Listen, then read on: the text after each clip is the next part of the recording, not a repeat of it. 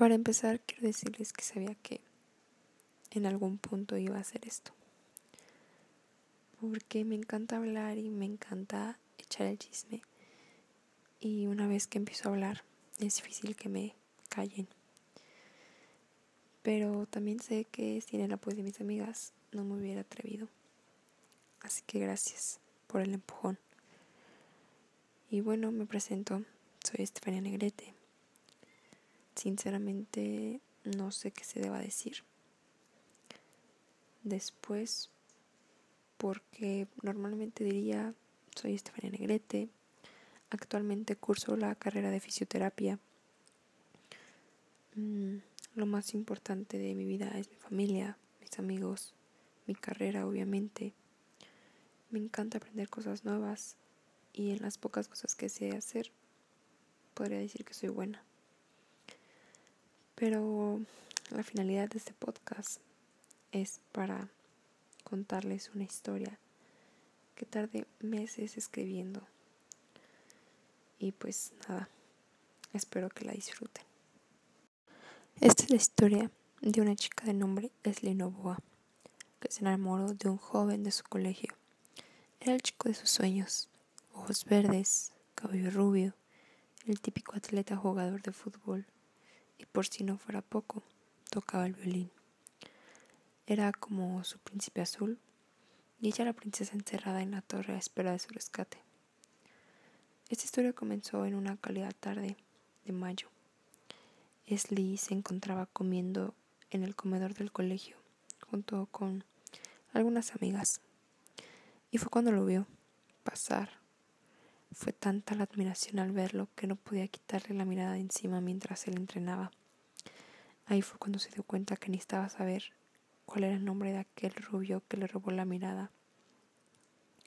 Y se percató que si quería su nombre, tendría que ir en ese momento, ya que tendría clases más tarde y probablemente él ya no estaría. Pero había un problema y era que Esli era muy tímida y eso la estaba deteniendo. Fue tanta la espera que una amiga de ella se ofreció a ir a preguntarle su nombre. Y solo pasaron unos cuantos minutos cuando regresó y le dio su nombre. Arlo Boja. Era el nombre de aquel rubio que le robó la mirada a Esli. Y fue tanta su inquietud que no esperó mandarle un mensaje por Facebook. Pasaron unas cuantas horas para que Arlo le respondiera, pero cuando lo hizo, comenzaron las sonrisas, los latidos acelerados del corazón, cada vez que conversaban. Esli estaba completamente segura que Arlo era probablemente el chico que siempre había soñado tener a su lado. Pero, ¿ustedes creen en el amor a primera vista? Si a Isley le hubieran preguntado en ese momento, entusiasmada y sin pensarlo, gritaría sí, sí creo. Habían transcurrido unas semanas desde que comenzaron a conversar, sin parar. Y no había día en que Arlo no despertara con un texto a Isley diciéndole lo hermosa que era y por supuesto deseándole un excelente día. Y por las noches, una hasta mañana. Y para Isley, eso era una pequeña promesa de que la harían el día siguiente. Para Isley era realmente maravilloso conversar con Arlo, ya que estaba pasando por problemas familiares muy malos y e, eso la ponía muy ansiosa.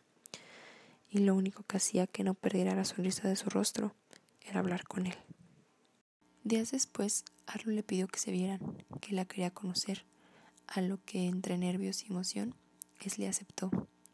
Aaron le dijo que tendría un partido de fútbol y que le encantaría que lo fuera a apoyar. Sin pensarlo dos veces, Esli le dijo que estaría ahí. Llegó el día y Esli estaba muy nerviosa pero feliz de que vería aquellos ojos verdes que tanto la enamoraron. Llegó al campo de fútbol, pero ya se encontraban calentando, así que se fue a sentar y pasó alrededor de una hora y media hasta terminar el partido. Se acercó a Arlo y la saludó con un cariñoso beso en la mejilla. Compartieron un poco tiempo juntos, pero el suficiente para conocerse mejor. Arlo se tuvo que ir, ya que se había lesionado un tobillo y se sentía mal. Se despidieron y quedaron de verse otro día para recompensar el poco tiempo juntos. Siguieron charlando por WhatsApp y entre la plática se dieron cuenta que compartían a una peculiar artista, una violinista de Ecuador llamada Marta Saiko. Al haber pasado algunos días de aquella conversación, Esli se percató que la violinista estaría en su ciudad en un par de semanas, así que investigó y compró dos boletos, y fue la excusa perfecta, ya que un mes después del concierto sería el cumpleaños de Arlo, así que sería un regalo un poco adelantado, pero sabía que sería perfecto.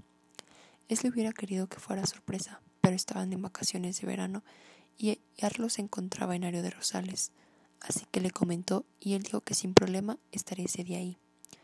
Esli se comenzó a preocupar por la situación, ya que tenían muy poco tiempo de conocerse y ella no podía dejar de pensar en Arlo. Nunca había sentido algo similar y por su mente pasó un estoy jodida, pero quiero joderme más. Al pasar unas semanas se volvieron a ver en una plaza comercial. Arlo le invitó un helado a Esli y se fueron a caminar mientras charlaban. Entre la caminata llegaron a otra plaza comercial que quedaba cerca. Se sentaron en unas escaleras y siguieron platicando hasta que Arlo le robó un beso a Esli. Al terminar, ambos se vieron y sonrieron, se tomaron de la mano y fue cuando Esli supo que el día que esa mano la soltara le iba a doler dejar de ver aquellos ojos verdes que eran el motivo de sus sonrisas. Al culminar aquel día en la plaza, su despedida fue única. Se dieron un beso acompañado de un abrazo y de un te quiero susurrado al oído. Desde ese momento, esos bellos ojos verdes se convirtieron en la peor pesadilla de Esli. Sus conversaciones eran cada vez más cortas hasta el punto en el que había días en que ni siquiera conversaban. Y para Esli era muy raro, ya que sabía que algo no andaba bien, porque nunca había pasado algo similar. Después de algunos días de no hablar con Arlo, Esli decidió mandarle un texto diciendo, Estos últimos días has estado un poco raro y distante, y no sé por qué. ¿Tienes algún problema? ¿O acaso yo soy el problema? Pero Esli nunca obtuvo una respuesta, hasta días después. He estado muy ocupado y también tengo un problema conmigo mismo. Ese fue el último texto que Esli recibió de Arlo. Pasaban los días y ella no sabía absolutamente nada de él.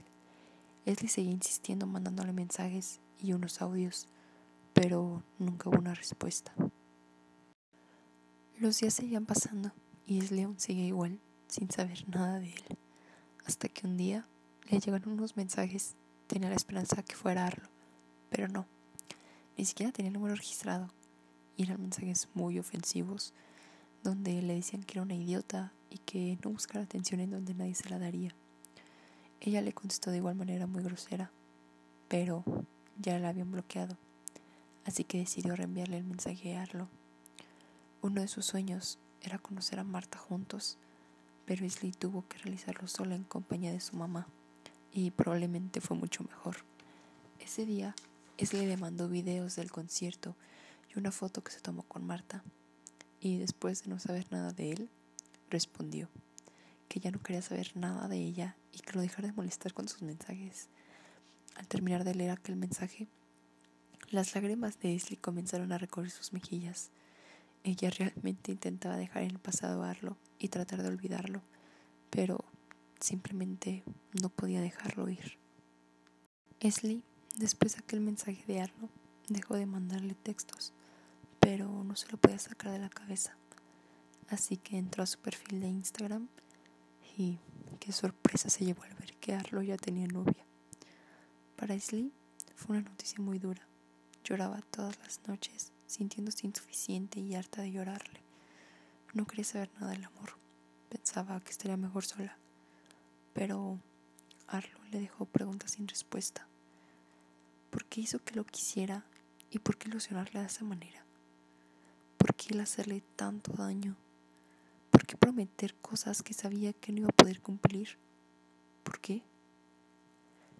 Esli siempre se preguntó si ella había sido la responsable de que Arlo se alejara. Es que solo bastó un mensaje diciéndole que estabas conociendo a alguien más. Aún así hubiera dolido, pero habría estado mejor escucharlo de ti. Pero preferiste el silencio.